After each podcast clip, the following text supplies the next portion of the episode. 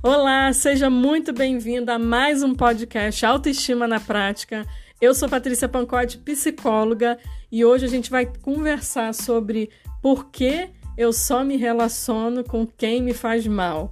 Patrícia, por que eu só atraio quem me faz mal? Por que, que eu só atraio, Patrícia, quem não presta? Por que, que eu só sofro dentro dos meus relacionamentos?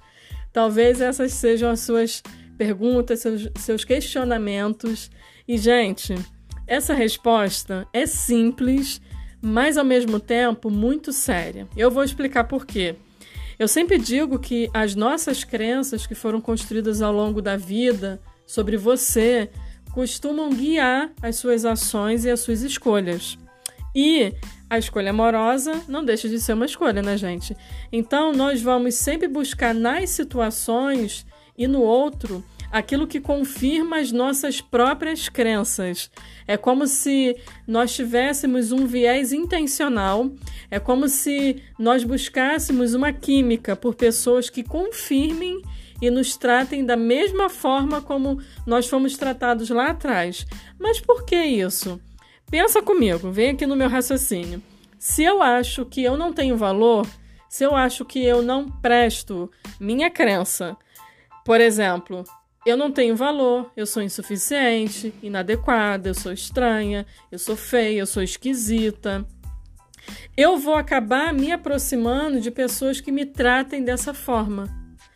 E isso, gente, é um fato é, é muito claro, porque simplesmente para mim isso é um lugar familiar, isso é, um, é uma sensação e um sentimento muito familiar, onde você provavelmente já estava acostumada a sentir isso, e aí quando você começa a se aproximar de pessoas que te tratam assim, é como se fosse um lugar assim, eu já conheço essa sensação, é como se fosse o seu lugar.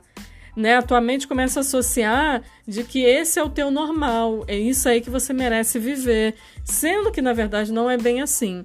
Nós temos essa tendência de buscar aquilo que nos é familiar ainda que aquilo nos faça sofrer.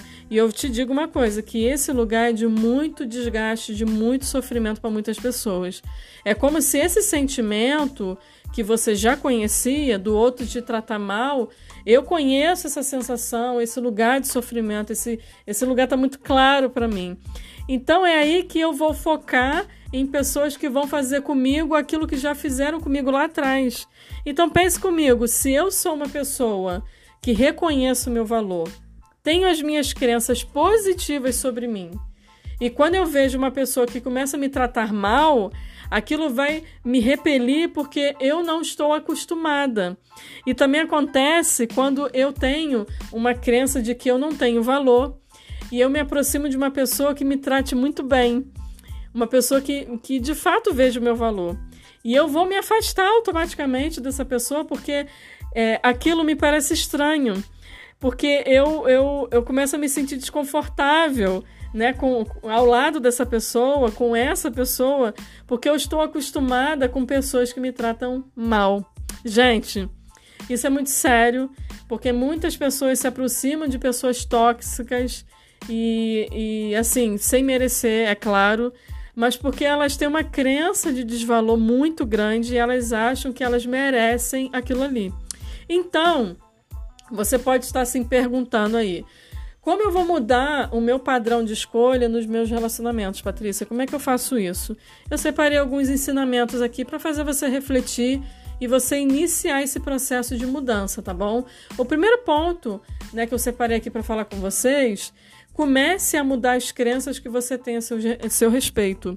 Quando você não muda as suas crenças de inferioridade, por exemplo, você vai acabar se aproximando de pessoas que vão confirmar essas crenças em você. E às vezes você acha que o seu relacionamento, que não anda muito bem e que você está aí às vezes infeliz, está baseado no amor. Ah, Patrícia, tem amor rolando aqui. Mas não é amor. É medo de ficar sozinha. Porque você tem essa crença do desamor. E aí você pensa, eu tenho medo de ficar sozinha para sempre, né? Porque quem vai me querer? Né? E o que te torna dependente dessa relação. Entenda, gente, que entenda por que você se vê dessa maneira negativa. Você precisa mudar esses padrões de crença. Por que, que você se vê assim? Da onde surgiu isso? Entenda assim, comece a pensar de que você merece, de que você é digno de amor, de atenção, de carinho, de afeto, de ser valorizado. Ou você vai até se relacionar com pessoas legais, né, que te valorizam, que você merece. Só que você, dentro desse relacionamento, na dinâmica dele, você vai ficar fazendo de tudo para o outro se afastar de você.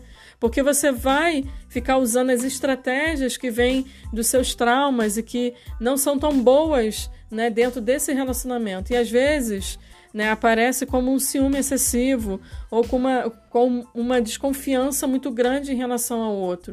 Então, meio que você pode estar numa relação muito saudável, muito legal, onde o outro tem uma boa intenção, ele te valoriza, mas lembra que não é um lugar que você está acostumado, e aí você começa a sabotar essa relação com estratégias que você já carrega, que na verdade você não sabe de onde vem, que são suas crenças. Então vamos começar a trabalhar essas crenças dentro da gente. O segundo ponto aqui que eu separei para falar com vocês, evite evite se aproximar de pessoas que te fazem mal. O problema é que muitos dos ciclos viciosos que andam se repetindo aí de repente na sua vida é porque você continua a conviver com os mesmos padrões de pessoas. Eles acabam disparando em você crenças, eles ativam um botãozinho dentro de você dessas crenças negativas que você já carrega. Então você tem que repensar isso as pessoas, com as pessoas que você está andando. Você precisa rever. Busque pessoas que confirmem a sua crença de valor. Busque pessoas, esteja ao lado dessas pessoas que te fazem bem, que te tragam coisas boas, não que te fazem mal. E o terceiro ponto aqui, busque ajuda profissional. E eu vou explicar por que, que eu estou falando sobre isso.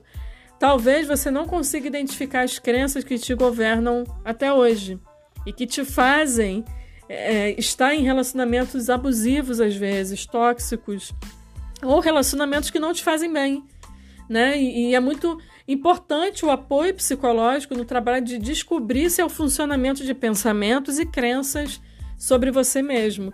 Então, é, você precisa mudar em você todas as suas crenças e o seu conceito de valor, de relacionamento, seu conceito sobre o que é uma relação.